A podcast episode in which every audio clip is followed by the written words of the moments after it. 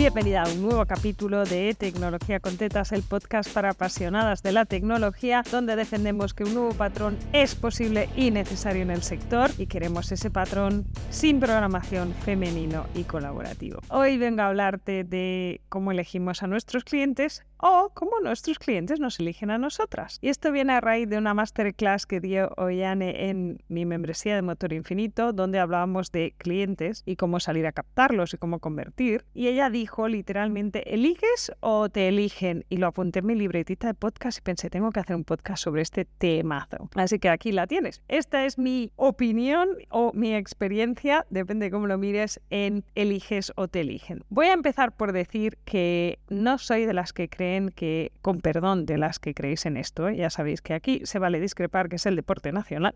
Yo tardé mucho tiempo en decir que no. No me he sentido diva suficiente o buena suficiente como para que viniera un cliente que sabía que iba a ser una mierda de cliente y decirle que no. También es verdad que yo vivo de lo que facturo y si no facturo no pago las facturas, con lo cual a veces me he comido clientes mm, mierdosos porque no había otro y mm, en mi situación personal no estaba en situación de decir que no. Me da mucha envidia la gente que puede decir que no en su primer o segundo o tercer año de emprendimiento que tienen el absoluto convencimiento de que en esos años donde lo que más te importa es conseguir nuevos clientes, tienes la el aplomo personal, voy a decir, de que venga un cliente y no sabes si va a venir otro o si van a venir más y en esa situación de fragilidad económica total le digas, ah, pues no, porque no eres mi cliente ideal. Yo entiendo que hay gente que cree en esto de atraer, ¿no? Lo que crees, lo creas y estas cosas. Es verdad que yo soy escéptica con el tema y yo les digo a mis alumnas, es que para empezar tienes que coger clientes que son una mierda, porque si no, nunca vas a saber cuál es el cliente que quieres. Pero que esto es lo que me maravilla de la frase, ¿no? Si no es tu cliente ideal, dices, ya, pero sí, nunca has tenido clientes, es una intelequia lo del cliente ideal. Si no has tenido nunca clientes, no saben lo que les duele realmente, no sabes lo que quieren, no sabes por lo que te pagan. Así que yo diría que hay un periodo de la vida, esto que yo le llamo la primera P, la primera fase de todo emprendimiento, donde no se vale decir que no. ¿Vale? Entonces es verdad que ellos te eligen a ti. ¿Qué es importante después de esta fase en que te elijan a ti, ¿qué le dicen a sus amigas? ¿No? Porque todos vivimos del boca a boca, nos guste o no, en el servicio técnico, a medida, el boca a boca es lo que va a poner tu rueda a rodar, el boca a boca se puede empujar, tengo capítulos sobre cómo empujar el boca a boca más rápido, puedes echar para atrás y buscarlos, pero la realidad es que el servicio a medida depende mucho de tus relaciones personales y de la impresión que tengan tus clientas. Y yo se lo digo a mis chicas de, bueno, ¿qué quieres ser? ¿No? Hay como dos extremos. El extremo uno es, es mi mejor secreto esta chica. Es buena, bonita y barata.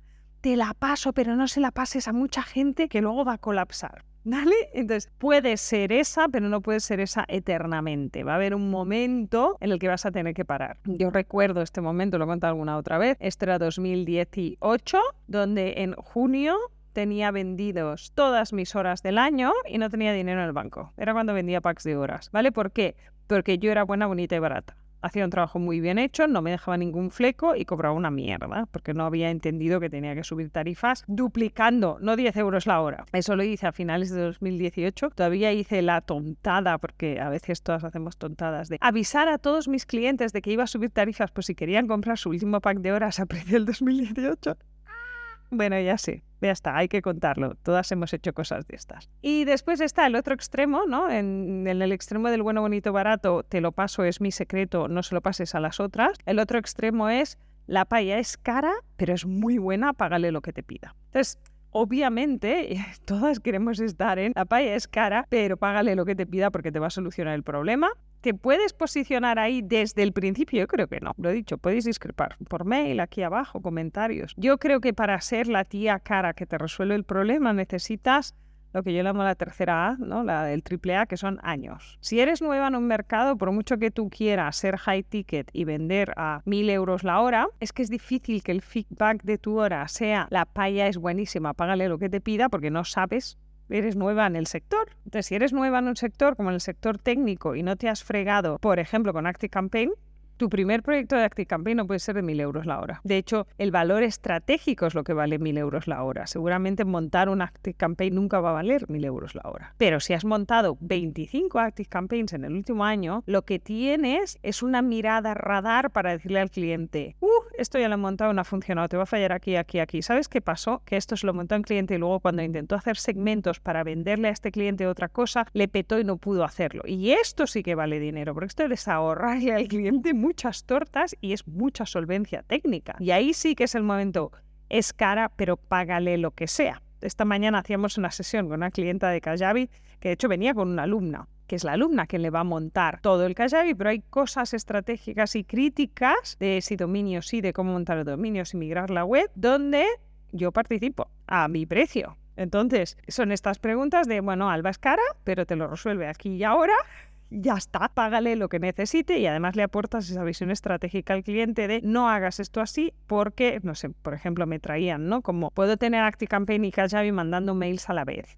Mi consejo técnico será que no, por un tema de validación de dominio, ah, FUCO. ¿Te puede pasar algo? Puede no pasarte y puede sí pasarte, especialmente si tienes una lista grande y pasas de mandar cero mails a mandar 15.000 a la semana. Te puede pasar que entren en conflicto las DNS de validación, ahora estoy hablando muy raro, pero las que sois del sector y entonces te clasifiquen como spam. Y eso después recuperar, eso es una. Con lo cual, mi experiencia me permite avisarla de esto y decidimos posponer la migración del ActiveCampaign y empezar con la escuela. Y esto tiene menos riesgo. Cuando eres capaz de hacer estas cosas, eres cara, pero buena. No eres cara, pero resuelves el problema. Así que cuando te eligen, tienes que pensar qué quieres que le digan a sus amigas, ¿no? Cómo quieres que te referencien. Y si no te gusta lo que crees que están diciendo de ti, y aquí es todo intelequia, ¿eh? si vamos con la autoestima un poco mierdosa, pues vamos a intentar pensar cosas un poquito más positivas. Pero este es un truco fácil de cómo quiere que le hablen de mí a sus amigas cuando les pasen mi teléfono. Yo he estado en el momento, llámala que es muy barata y es fantástica, ¿no? Eres el secreto mejor guardado del mundo. Esto es como una buena trafficker que no te cobra 800 euros o 600 euros al mes. Eh, este es un tesoro mejor guardado del mundo y lo compartes porque mm, la necesitas. ¿Qué pasa cuando tú eliges? ¿no? La frase de Ollane era eliges o te eligen. Esta es la opción, que tú elijas. Y lo que te decía, puedes elegir cuando ya tienes muy claro qué clientes te han ido bien y qué clientes te han ido mal. Cuando yo empecé, lo típico, te haces tu cliente ideal, tal, no sé qué, y ese cliente no tiene nada que ver con el cliente que realmente me compraba. De hecho, fui evolucionando. Es verdad que hubo dos clientas que entendieron lo que yo vendía en 2016, que todavía flipo, siguen siendo amigas ahora pero la mayoría de gente no lo entendía. La persona que yo pensaba que era mi cliente ideal ni tan siquiera entendía mi servicio. Si yo no me hubiera bajado a hacer otro tipo de servicios que no eran con mi cliente ideal, nunca hubiera llegado donde estoy ahora. Así que yo creo que hay una fase para elegir y una fase para que te elijan.